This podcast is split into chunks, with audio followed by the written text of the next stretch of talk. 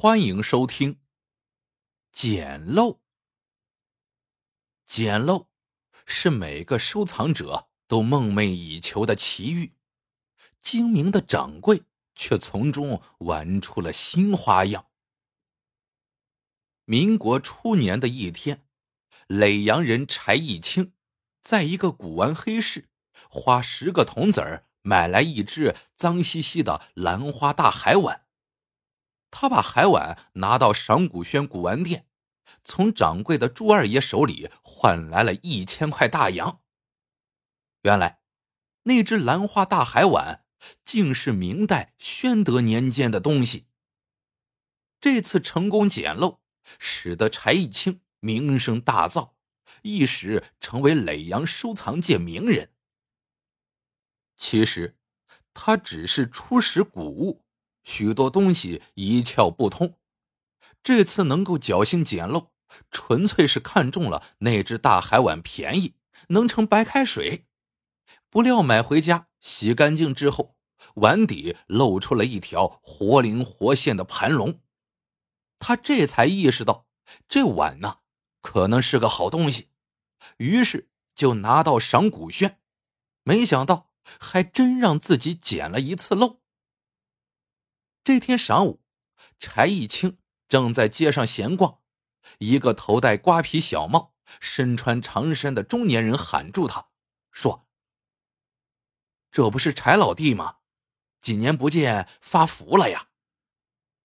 柴义清定睛一看，这人竟是多年不见的老朋友谭虎。二人寒暄了几句，谭虎说：“相逢不如偶遇。”来，到茶楼里喝杯茶，叙叙旧。说着，拉柴义清进了路边一家茶楼，坐了下来。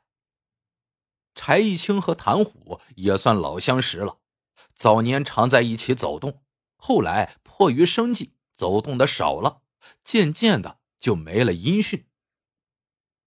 谭虎告诉柴义清，自己最近在本城开了家古玩店，不过生意不太好。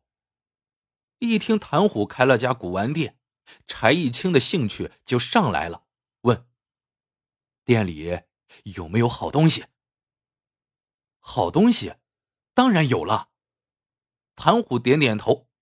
“要不要到我店里看看？”“行呀。”柴义清爽快的答应了。两人从茶楼出来，直奔谭虎的古玩店。谭虎的古玩店。名叫捕捉斋，开在街头一个不起眼的角落里。店面不大，布置的挺雅致。谭虎从里间捧出一只小香炉，来到柴义清面前，说：“这是件明代龙泉小香炉，你看看。”柴义清仔细一看，不由吸了口气。这只香炉釉水肥厚，粉青釉面。器型规整，做工精细。他小心翼翼的翻来覆去观看，越看越喜欢，就问：“卖多少钱？”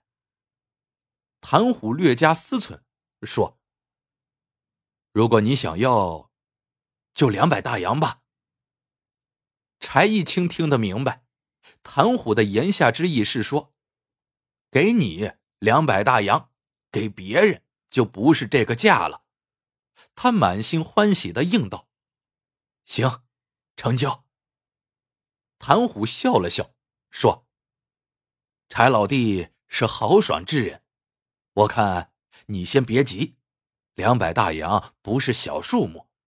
这只香炉有人说对，有人说不对，我也没个准头。要不这样，您拿去给朱二爷长长眼，他说对，你再买，这样行吗？”朱二爷是赏古轩古玩店的掌柜，就是他一眼看中了柴义清那只兰花大海碗，花一千大洋买走的。柴义清想，自己对古玩根本就是个外行，如果有朱二爷长眼，那是再好不过的了。这样想着，便连连点头。很快，柴义清揣着香炉走进了赏古轩。朱二爷接过香炉，凑在眼前，左看右看，看完后放到桌上，嘟囔了一句：“明显不对，这东西如果对的话，起码值五百大洋。”正说着，一个穿礼服的人走了进来。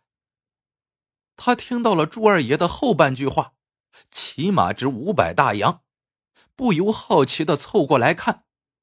一扭头，这人看到柴义清，说：“咦，是你呀？又捡到漏了？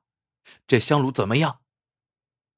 柴义清没多想，说：“不错，是个好东西。”这人又盯着香炉看了一会儿，然后跟朱二爷打个招呼。出门走了。这人走后，朱二爷仍然坚持他的鉴定，认为东西不对。既然朱二爷这么肯定，柴义清当然不能买了。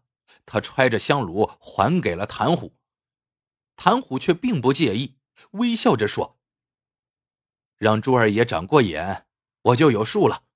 对的你就买，不对的就不要买，这样你我都安心。”谭虎这几句话呀，坦诚大方，让柴义清大为感动。于是他问道：“你这儿还有什么能让我开开眼界的？”谭虎冲他笑了笑，意味深长的说：“东西有，下次再看吧，来日方长。”第二天下午，柴义清溜达着，又来到了谭虎的捕捉寨。他脑子里还在想着那只香炉。谭虎见他来了，赶紧出来招呼。柴义清说：“谭兄，你把那只明代龙泉小香炉再给我看看。”香炉。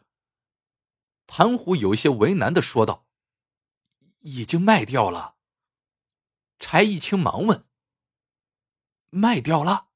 卖给谁了？”谭虎支吾了半天，才小声道：“卖给朱二爷了。”柴义清一听，不由愣了：“朱二爷明明说这东西不对呀，怎么还要买呢？”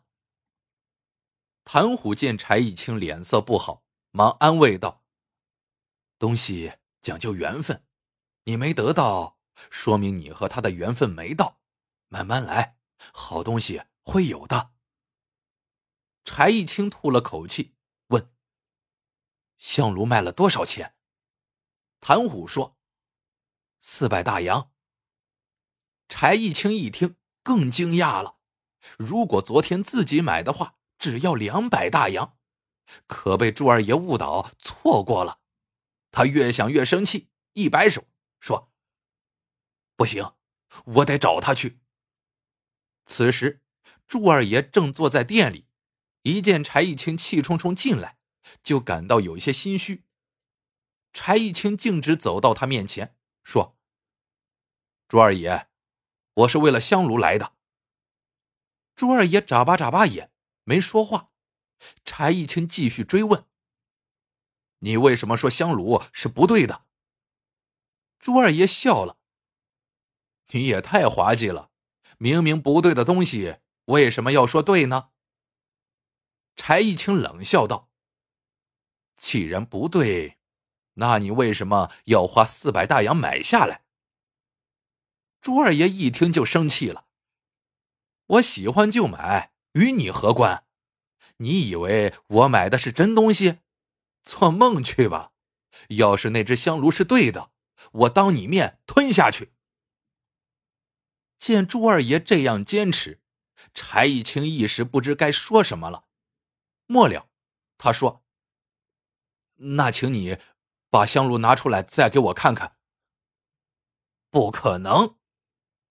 朱二爷黑着脸说完这句话，就走进了里间。从赏古轩出来，柴玉清沮丧的又来到了谭虎的捕捉斋。谭虎招呼他坐下，一边给他倒茶，一边问：“问清楚了？”柴玉清摇摇头说。没有，越问越糊涂了，真想不明白，朱二爷为什么要买那只不对的香炉呢？